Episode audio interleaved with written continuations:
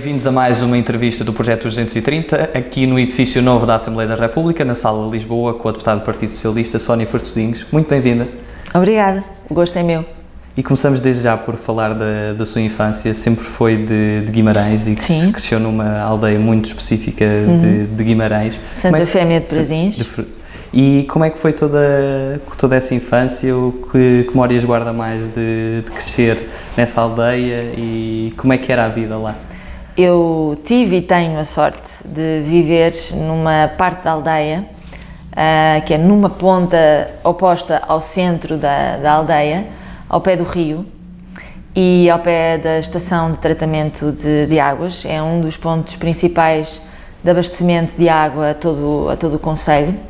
Ah, e, portanto, onde hum, só moro eu, a minha mãe, tenho uma tia que mora ao meu lado ah, e há uma casa em frente, mas onde só há, basic, o senhor só lá vai porque tem um negócio de botijas de gás e à minha volta, portanto, são só árvores, eh, carvalhos, ah, passarinhos, gatos e, portanto, é um ambiente muito, muito especial e foi muito. hum, memórias da minha infância ao pé do rio, ah, que de facto o rio era assim uma grande companhia. No verão era a companhia ah, onde ia tomar banho, onde comecei a aprender a nadar, apesar de ter feito natação ah, nas piscinas de Caldas das Taipas, ah, onde através desse- desses verões de, de cursos de natação tive a oportunidade de entrar em campeonatos regionais e de ganhar algumas medalhas. E, e o Rio depois, quando já não havia o verão, também era aquele sítio onde, onde eu ia quando queria estar mais, mais sozinha, onde levava o meu livro para ler, fosse verão ou fosse, ou fosse outono, inverno, primavera. Hum, e portanto ah, foi de facto um, um sítio especial para crescer, porque eu tenho, tenho dois irmãos, portanto somos três. Ah, venho de uma família numerosa, que é uma realidade que, que hoje em dia já é muito ah, residual, se é que, se é que alguém ahm, com a idade portanto, que eu tinha na altura, infância, de crescer, jovem. ahm, portanto, a minha mãe ah, são 10 irmãos, o meu pai ah, eram 6. Um, e eu não me lembro de estar à mesa porque uh, os meus avós tinham um restaurante por baixo da nossa casa e a casa onde agora mora a minha tia era a casa dos meus avós e, e onde, e onde os filhos, um, os meus tios estavam. Um, e portanto eu não me lembro de estar à mesa com menos de 15 pessoas. Uh, o restaurante da minha avó era muito especial uh, e, e durante a semana e os clientes entravam, sentavam-se à mesa ah, da família, digamos assim. E quando estávamos mesmo só nós, éramos 15. Mas apesar de toda esta movimentação e de estarem sempre muitas pessoas, ah, só os meus irmãos e eu é que morávamos ali ao pé dos meus avós e, e portanto, a minha família alargada. E, e eu era a mais velha, o meu irmão tem dois anos, ah, é, é dois anos mais novo, a minha irmã é cinco.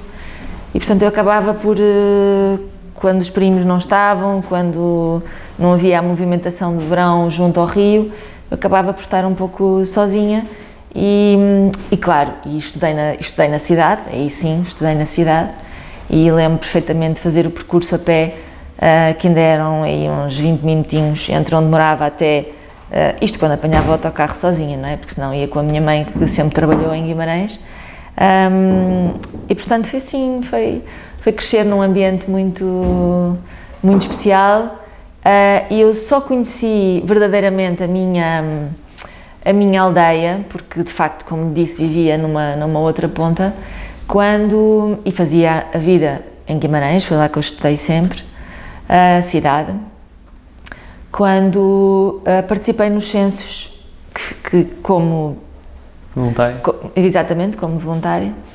Voluntária não, porque fui, paga, como, como agora são pagos, na altura também era. Ah, fiz mais um, um amigo, ah, que entretanto foi meu amigo, porque conhecemos naquela, naquela altura, que também era da aldeia, e, e descobri toda uma realidade social ah, que me impressionou bastante. Ahm, e que depois fez com que eu, no 12º ano, num trabalho de geografia que tinha que fazer para avaliação, uh, quisesse fazer e fiz um, o levantamento uh, socioeconómico da minha, da minha aldeia, porque encontrei realidades de, na altura, portanto estamos em 1991, já foi há muito tempo, uh, mas encontrei uma realidade de grande insucesso escolar, de problemas de alcoolismo, de pobreza, um, porque a aldeia não tem muitas. A aldeia, e quando eu digo aldeia é com carinho, os, os habitantes de Santa Eufémia, espero que os meus conterrâneos não se, não se ofendam comigo, porque um, há esta discussão se, se é aldeia, se é freguesia, e depois as, há pessoas que acham que a aldeia que menoriza, mas para mim não. Para mim a aldeia é, é, é uma vantagem, é uma coisa boa. E, uh, porque também é identitária, não é? Quer dizer, freguesias são todas, aldeias nem por isso. Torna o conceito também mais acolhedor. Mais acolhedor, exatamente. Uh, e, e, eu senti a necessidade de incesto, por exemplo, uh, violência doméstica, uh, e, e, foi a partir daí que eu, que eu digamos, me aproximei do, da outra ponta da aldeia, não é? Entretanto, a minha mãe também foi eleita presidente, presidente de junta, mas a minha aproximação foi por esta, foi por esta imersão, digamos, social, através dos censos, um, e, que me, e que me chocou imenso, porque de facto eu percebi que, nomeadamente as crianças, havia graves problemas de insucesso escolar, como eu disse. Um, não havia, não havia pré-escolar como há agora, não havia creche como há agora, não havia uh, um centro social como há agora, onde tem uma oferta de apoios mesmo às famílias mais vulneráveis. Uh, portanto, eu, eu na altura, quando eu entrei para a universidade, portanto, 1991 foi quando eu entrei para a universidade, os dedos de uma mão, de uma das nossas mãos, não chegam para contar quantos é que fomos para a universidade. E hoje, eu, eu costumo dizer um, que uh, um, olho para o desenvolvimento do nosso país muito a partir da minha própria, uh, meu, da minha própria vivência uh, e da minha experiência pessoal, que é em 1991 uh, eh, tínhamos aderido à, à, à, então Comunidade Económica Europeia há pouquíssimo tempo, portanto em 86, e de facto na, em 91 os dedos das nossas mãos, de uma das nossas mãos, sobravam para contar quantos dos que terminavam a escolaridade obrigatória, que já eram poucos, a obrigatória era o nono e já terminavam poucos, décimo segundo eram muito poucos os que iam para a universidade eram ainda menos. E hoje, felizmente, uh, os dedos de uma mão um, também não chegam para dizer quantos não vão, se não é para a universidade, é seguirem um curso, uh, um curso, enfim, uma qualificação acima do 12 ano, ou que no 12 ano têm o ensino profissional, ou que pelo menos concluem o 12 ano. Uh, e há de facto uma, uma transformação muito grande, quer do ponto de vista daquilo que hoje a freguesia tem, que torna um, efetivo, ou pelo menos mais efetivo do que nunca, o princípio da igualdade uh, de oportunidades, subjacente ao princípio da, da igualdade, um, e de um e de uma, de uma coesão social também maior, apesar, obviamente, de ainda existirem problemas, na nossa freguesia não há não há hum, enfim não há grande grande indústria há uma uma grande serração uma grande empresa de serração há algumas empresas de têxtil há algumas empresas de construção claro que agora também há alguns serviços uh, bem simpáticos. Estou a pensar num, num, num café pastelaria em particular. Um, e portanto uh, dá para ver de facto como como aquela freguesia, eh, aldeia, eh, espelha bem quer aquilo que nós conseguimos evoluir como país, quer o que ainda precisamos de evoluir, porque hoje, como nós sabemos, ainda está no mercado de trabalho muitas das pessoas que, como a minha mãe, que tem o 12 ano que fez pelas novas oportunidades, não tiveram a oportunidade de, de estudar, como, como a minha geração já teve.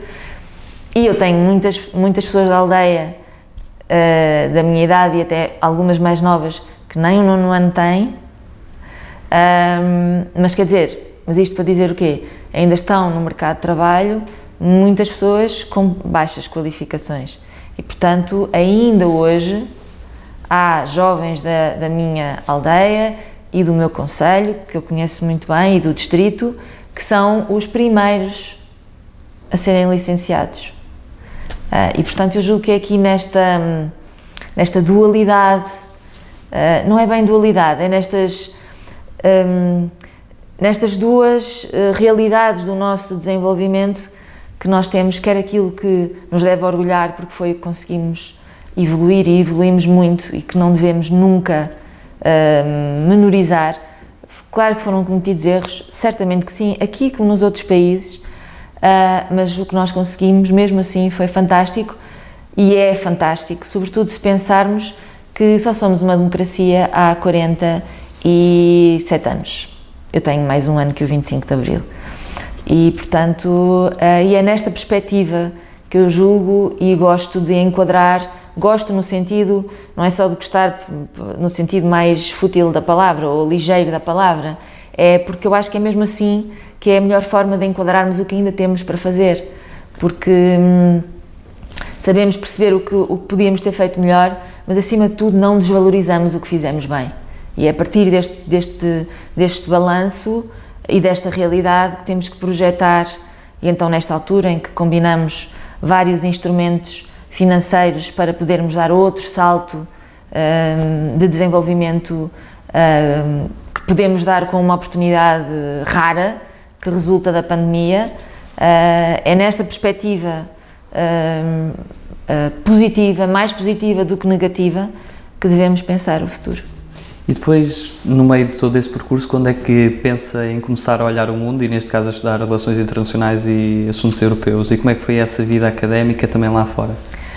Um, quando eu estava no 12 ano e começamos a fazer aquilo que ainda hoje se faz, que os meus filhos fizeram, os dois que já estão na universidade e a Maria que vai entrar este ano, uh, se tudo correr bem, um, que eu, eu, sei que vai. Um, uh, os testes psico...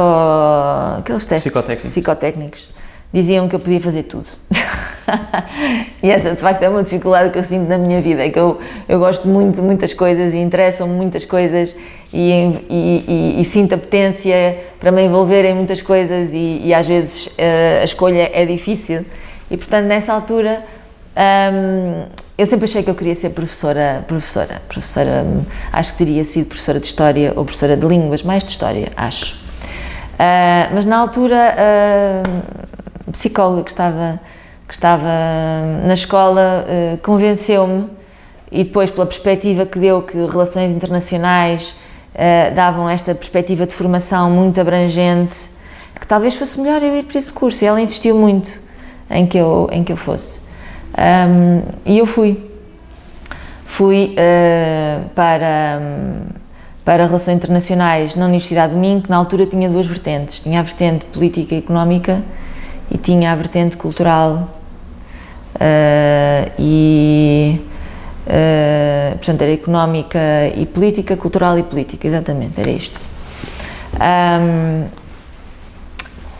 e na altura, quer dizer, Fiquei um bocadinho decepcionada uh, com, com, com, com, o curso, mas como também fazia outras coisas, porque uh, participei em vários projetos um, de associações, uh, trabalhei para, para a Associação de Municípios do Val do Ave, onde pude participar num trabalho de, um, de, em que eu fui fazer questionários para as freguesias eh, do meu conselho, nos presidentes de junta, que era um trabalho que tinha depois um final, eh, que era, no fundo era uma contribuição do, do nosso conselho que ia depois integrar um projeto europeu mais, mais abrangente.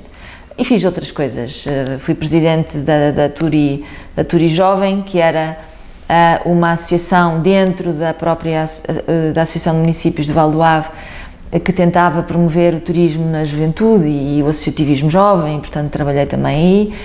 E como tinha esta ocupação e entretanto também fazia babysitting uh, nas, no, no, verão entre França e Estados Unidos, uh, acabei por achar que não, não valeria a pena mudar de curso e então terminei, terminei a licenciatura E no final fui fazer uma, um, o que, enfim, traduzindo à letra, era um diploma em altos estudos de estudos europeus pelo Valanave.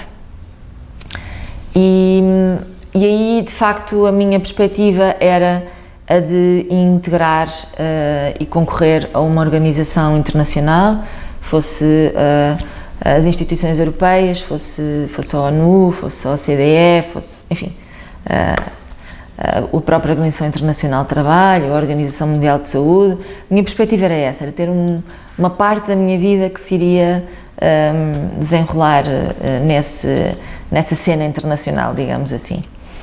Uh, quando eu acabei o estágio, em julho, o estágio, perdão, a formação em Louvain-la-Neuve, isto depois de ter participado na campanha do, na altura, para Primeiro-Ministro do António, de António Guterres, uh, que foi uma campanha que eu quis de facto participar porque achava que era imprescindível um, terminar com aquela, uh, aquela, aquele tempo que eu considerava demais de governação uh, do Cavaco Silva.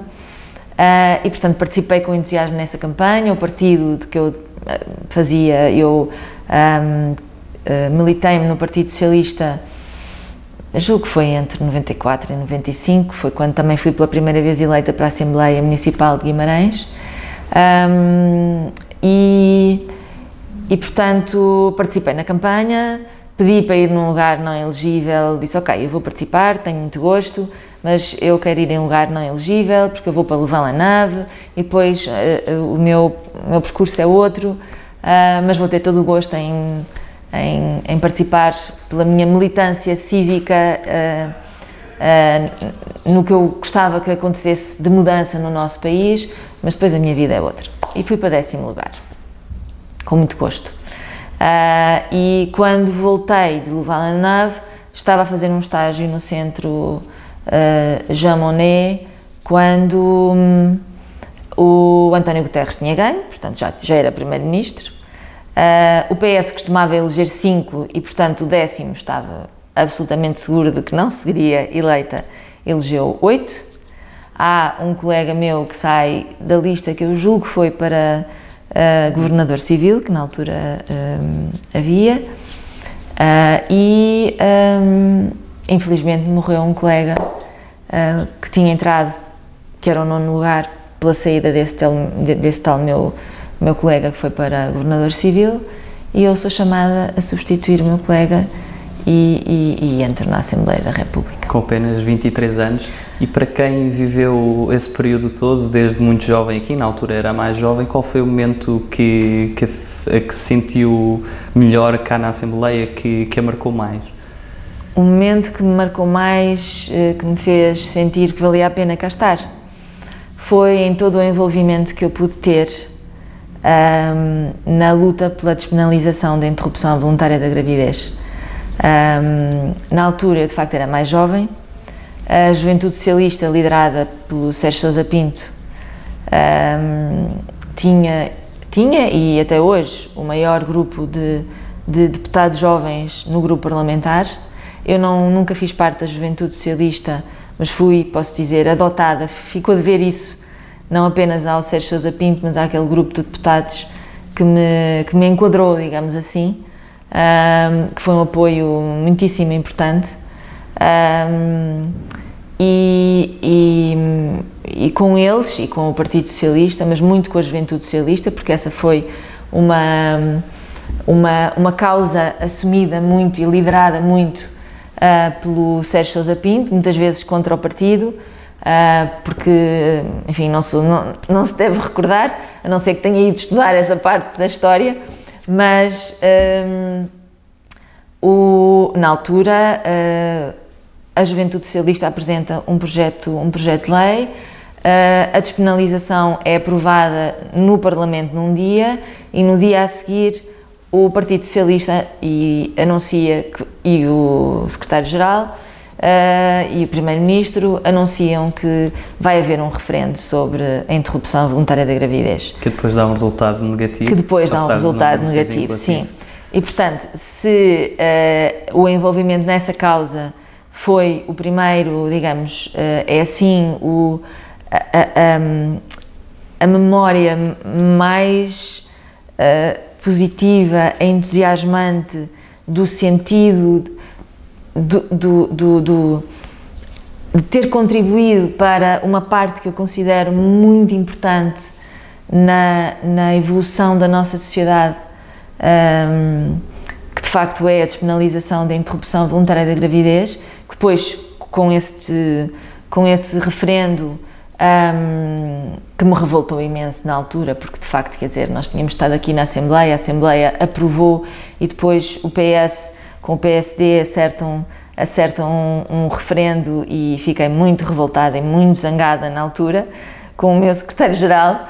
Um, mas depois uh, a questão continuou e, e, e acabamos por, uh, por conseguir. Uh, já num segundo referendo. Mais à frente, portanto, já com o, o José Sócrates, primeiro-ministro, mas perdemos muito tempo em que eu, entretanto, fui eleita presidente das Mulheres Socialistas e tive a oportunidade de fazer uh, várias, um, várias um, ações de protesto uh, em, em, frente aos tribunais, onde mulheres uh, profissionais de saúde eram julgados, felizmente não foram tantas assim, mas ainda foram algumas, eram julgados exatamente pela prática de uma interrupção voluntária da gravidez ilegal.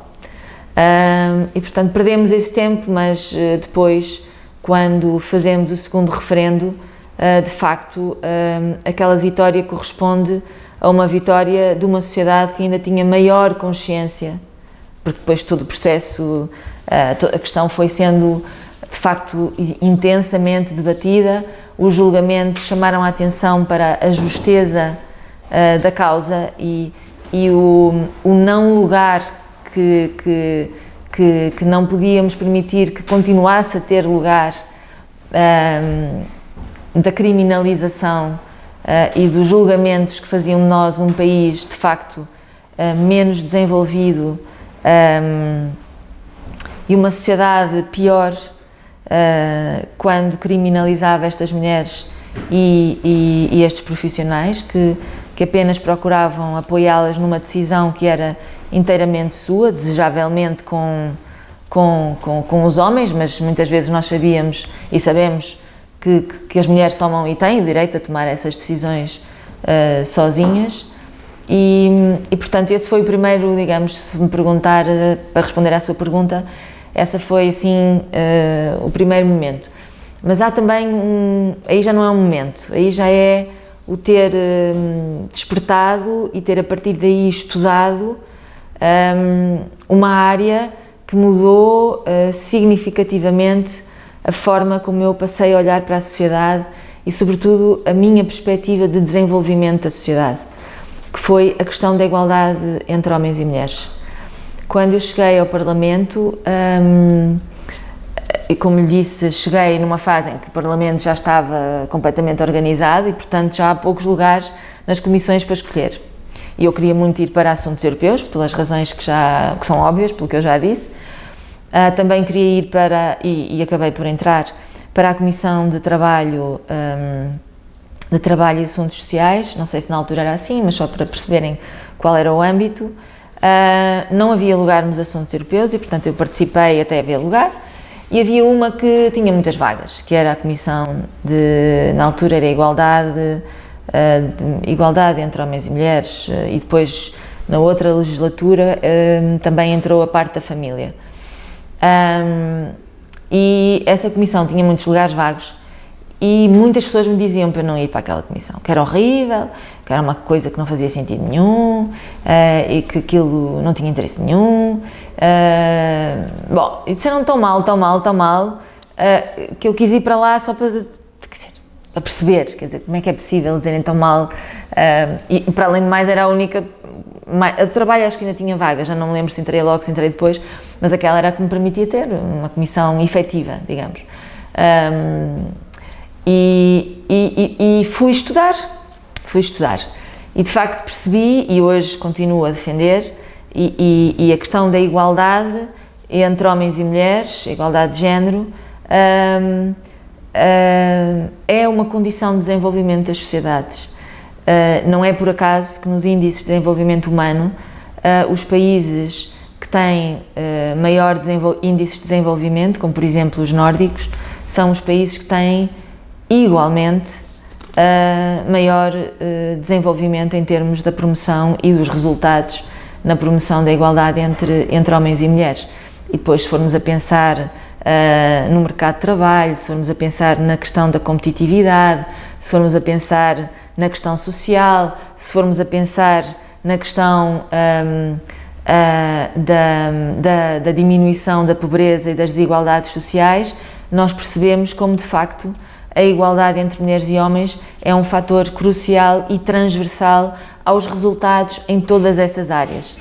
E portanto, uh, e também foi aí que eu tive um, a minha grande oportunidade de intervenção e, se quiser, de reconhecimento no meu papel enquanto deputada, porque uh, no Parlamento nós precisamos ter espaço para intervir e quando intervimos uh, passamos a ter mais visibilidade e se passamos a ter mais visibilidade passamos a ter mais uh, capacidade de intervir. Um, e foi aí que eu tive a oportunidade de, de passar de uma deputada um, desconhecida a uma deputada gradualmente mais, mais conhecida. E, e, portanto, claro que depois a questão do, do, da interrupção voluntária da gravidez também me deu mais visibilidade. O facto de ter sido eleita para as mulheres socialistas, eu fui a primeira uh, presidente do Departamento das Mulheres Socialistas eleita quando o Ferro Rodrigues era secretário-geral, porque até aí uh, as, as, presidentes do departamento eram escolhidas uh, pelo secretário-geral. E, portanto, com o Eduardo Ferro Rodrigues, a questão da igualdade entre homens e mulheres dentro do Partido Socialista, nomeadamente através do departamento, passou a ter uma legitimidade pela eleição igual à legitimidade do secretário-geral, que é eleito por todas as mulheres e homens militantes do Partido Socialista, a presidente das mulheres socialistas eleita pelo, pelas mulheres do, do Partido Socialista. Passamos agora para a segunda parte da, da, nossa entrevista e começamos já pelas nossas escolhas. E a primeira escolha que lhe proponho é entre humildade e ambição.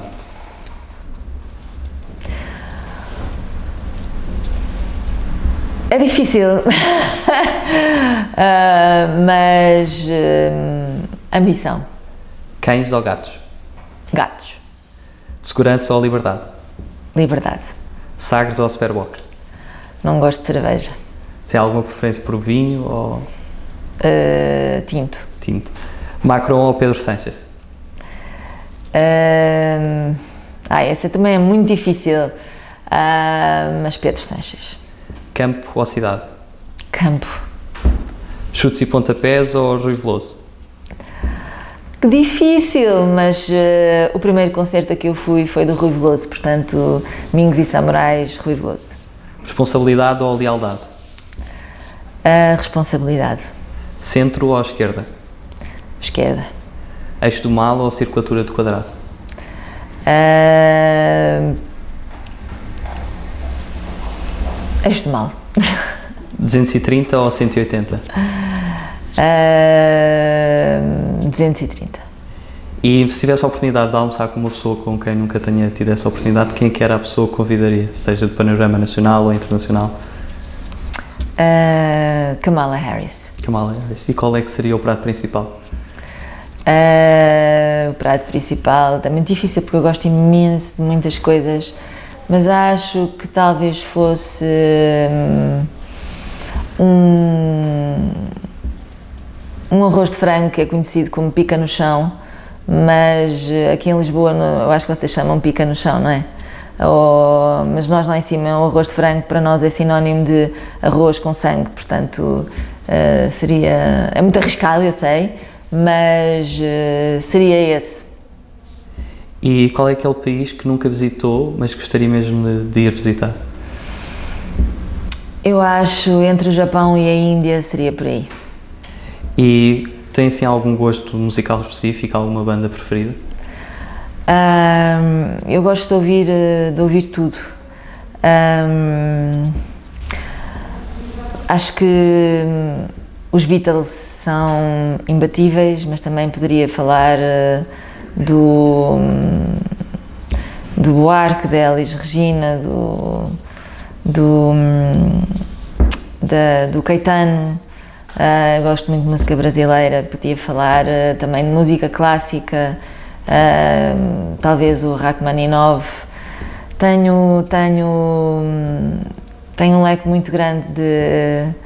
Já, já falei do, do, portanto, do Rui Veloso, falamos, falamos, adoro também os um, Amor Eletro, os Azeitonas. mas, mas, mas sabe que um, uh, quando eu preciso mesmo de ouvir música, a minha preferência talvez vá, talvez vá em primeiro lugar para a música clássica, não, não por nenhuma outra razão que não esta, que é o, na música clássica uh, não, há, não, não, não há palavras, não há é palavras. mais fácil manter o foco. e portanto uh, nós podemos uh, imaginar e deixarmos levar por aquilo que a música nos inspira e, e, e, é também aquela, por não ter palavras, é aquela que, que, para mim, pelo menos, faz vir ao de cima aquilo que realmente estamos a sentir no momento e que estamos a precisar de sentir. É uma história construída por nós e não pela letra, sim. E, e mais, sim, é uma história construída por nós numa certa, numa dimensão e depois também é é, traz ao de cima aquilo que estamos a sentir e que se calhar de outra forma não conseguimos sentir, porque o nosso subconsciente uh, abafa muitas vezes aquilo que nós estamos a sentir, mas de alguma forma não queremos sentir. E a música clássica permite-nos uh, trazer ao de cima aquilo que, hum, que, precisamos de sentir e que às vezes não temos força para isso e que naquele espaço uh, que, que que nos leva sozinhos e só com a nossa cabeça. a música clássica é muito importante para mim, sim. Na literatura? Literatura. Eu gosto muito.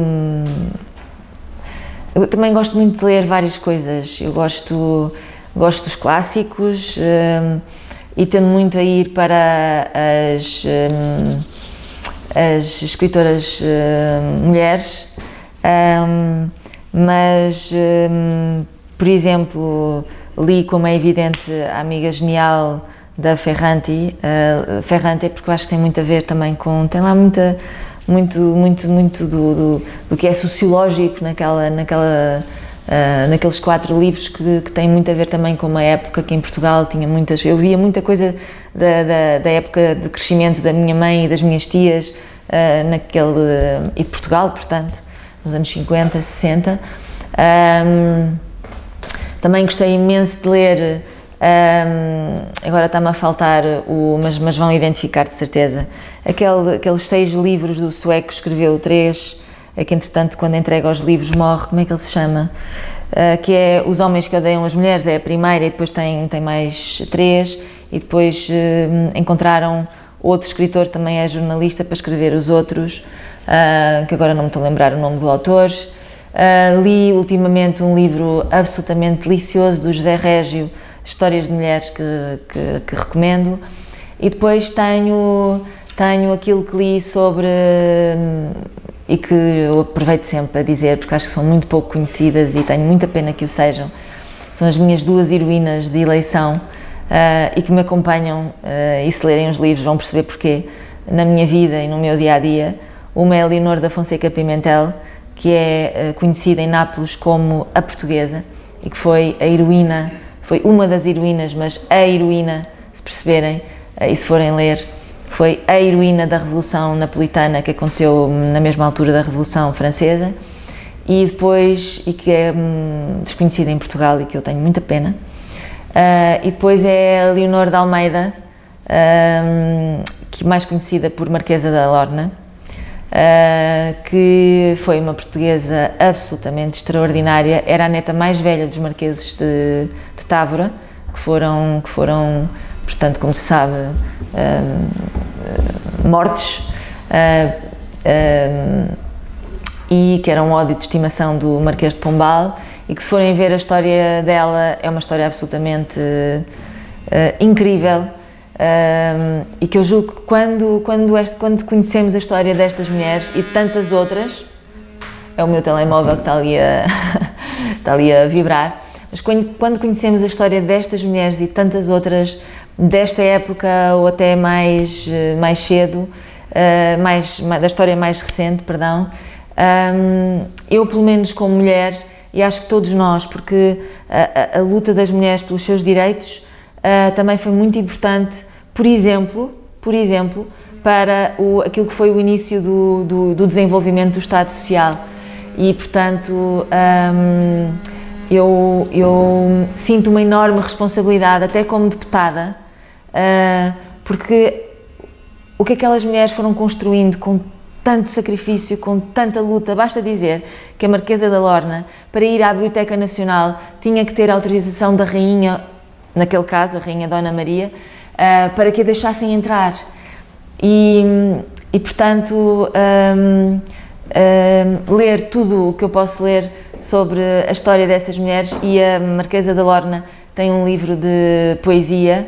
Um, ela é, aliás, ela é conhecida por, por ser poeta, mas ela foi, a rua aqui, Marquesa da Lorna, uh, ali em Alvalade, diz poetisa, mas ela foi muito mais do que poetisa, basta dizer que ela foi expulsa do nosso país porque teve a, a, o desplante Uh, e claro que foi considerada como desequilibrada e tudo que as mulheres com coragem e, e, cultas daquela altura e de outras mais recentes no século século XIX, inícios do século inícios do século XX eram consideradas loucas um, rapidamente uh, porque ela uh, se propôs como intermediária, porque ela também, enfim, numa fase da sua vida, passou pela Revolução Francesa e, e, e participou com algumas também uh, mulheres nobres uh, uh, da corte francesa, um, viveu uma parte da Revolução Francesa e, e portanto, ela um, teve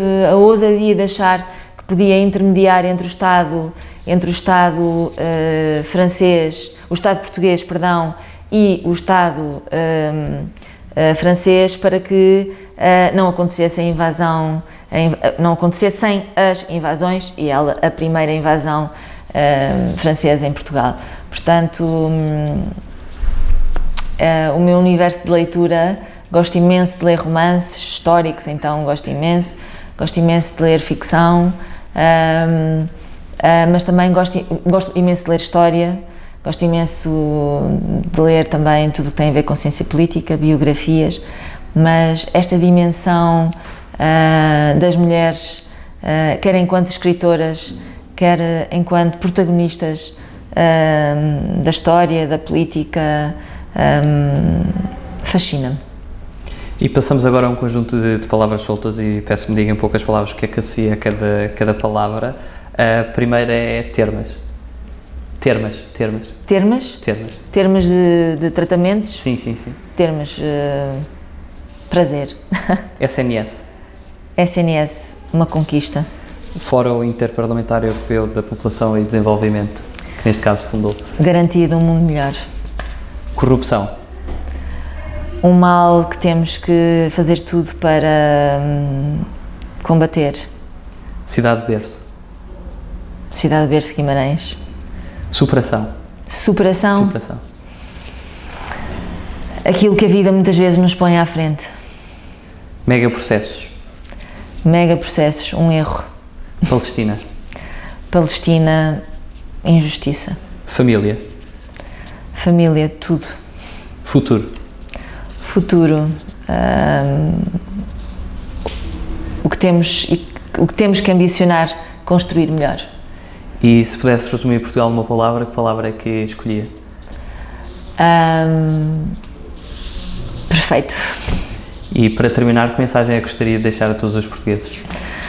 A mensagem de que a política, os partidos, as instituições políticas do nosso país, nomeadamente o Parlamento, serão sempre tão melhores quanto mais os cidadãos e as cidadãs se envolverem participarem e exigirem. Eu fico sempre muito assustada por um lado, muito triste por outra, quando as pessoas dizem ah, eu não sei nada da política, ou pior ainda, quando eu não quero ter nada da política. Isso é o caminho para que um, os partidos, os representantes, os uh, responsáveis políticos um, sejam menos uh, estimulados uh, a fazerem bem o seu trabalho e tenham condições para o fazer bem, porque cada vez que os cidadãos vêm ter connosco, não apenas quando nós vamos ter com os cidadãos, mas quando os cidadãos vêm ter connosco e vêm ter connosco para discutir problemas e para, para discutirem alternativas, para discutirem propostas para que uh, o país possa ser melhor, estão a contribuir para que nós possamos fazer melhor o nosso trabalho, estão a contribuir para um escrutínio que não é só o escrutínio pela negativa, que é normalmente aquela, quando dizes escrutinar os políticos, é quase uh, ver o que é que eles fazem mal. Não, é promover, ajudarem-nos e não é só ajudarem-nos, a fazerem com que a nossa tarefa seja feita o melhor possível e que tenha em conta aquilo que os cidadãos e as cidadãs pensam, porque é isso que normalmente nós tentamos fazer e o nosso trabalho no Parlamento é de muita proximidade, não é? Um, nós estamos, no meu caso, em Guimarães e no Distrito de Braga todas as semanas e essa proximidade que temos, que é da nossa iniciativa, que é da nossa responsabilidade, é muito importante, mas o contrário também é muito importante. E a democracia é, é e tem que ser uma estrada com dois sentidos. Quando as pessoas muitas vezes dizem ah, os políticos devem dar o exemplo, isso é verdade, mas isso também me remete muito para o tempo da ditadura, porque na democracia é uma democracia participativa, é representativa porque se pressupõe participativa e é desta participação. E eu vim parar à política como eu poderia, eu estaria sempre num, num espaço de participação cívica, de intervenção cívica, porque eu acredito mesmo, e foi por aí que eu cheguei ao Parlamento, sem que isso alguma vez tivesse feito parte uh, das minhas ambições, sequer dos meus sonhos, é porque de facto eu acredito que seja no, num partido político, seja numa associação de bairro, seja numa associação nacional, seja numa organização internacional, seja num fórum interparlamentar, eu acredito que é da participação cívica, política, partidária, se for essa a vontade das pessoas ou não, de cada um de nós, que a sociedade é melhor. Se nós não participarmos, não podemos contar que a sociedade seja aquilo que nós queremos que ela seja.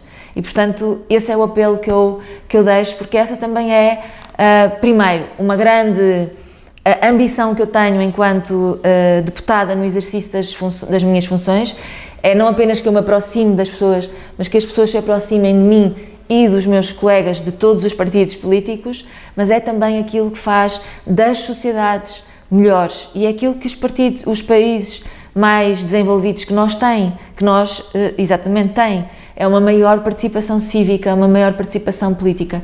Eu sei que nós somos uma democracia muito jovem, ainda temos muito do peso da história da nossa ditadura, na forma como as pessoas estão e participam ou não participam uh, na sociedade, mas, mas é esse o apelo que eu normalmente deixo sempre que me pedem uh, uma última palavra dirigida aos portugueses e às portuguesas e sobretudo àqueles que acham que a nossa democracia uh, não é aquilo que eles gostavam que fossem. Então a única maneira de ser é com a participação deles, sobretudo para mudarem aquilo que acham que está menos bem ou que está muito mal. Sónia Frutosinhos, muito obrigado pela sua participação. Obrigada eu e parabéns pelo vosso, pelo vosso projeto, que é também uma forma de dar a conhecer os responsáveis políticos de outra maneira uh, e de fazermos chegar, uh, neste caso, por exemplo, este último, este último apelo uh, mais uma vez. Muito obrigada. Muito obrigado e muito obrigado a todos lá em casa. Voltaremos em breve com mais entrevistas.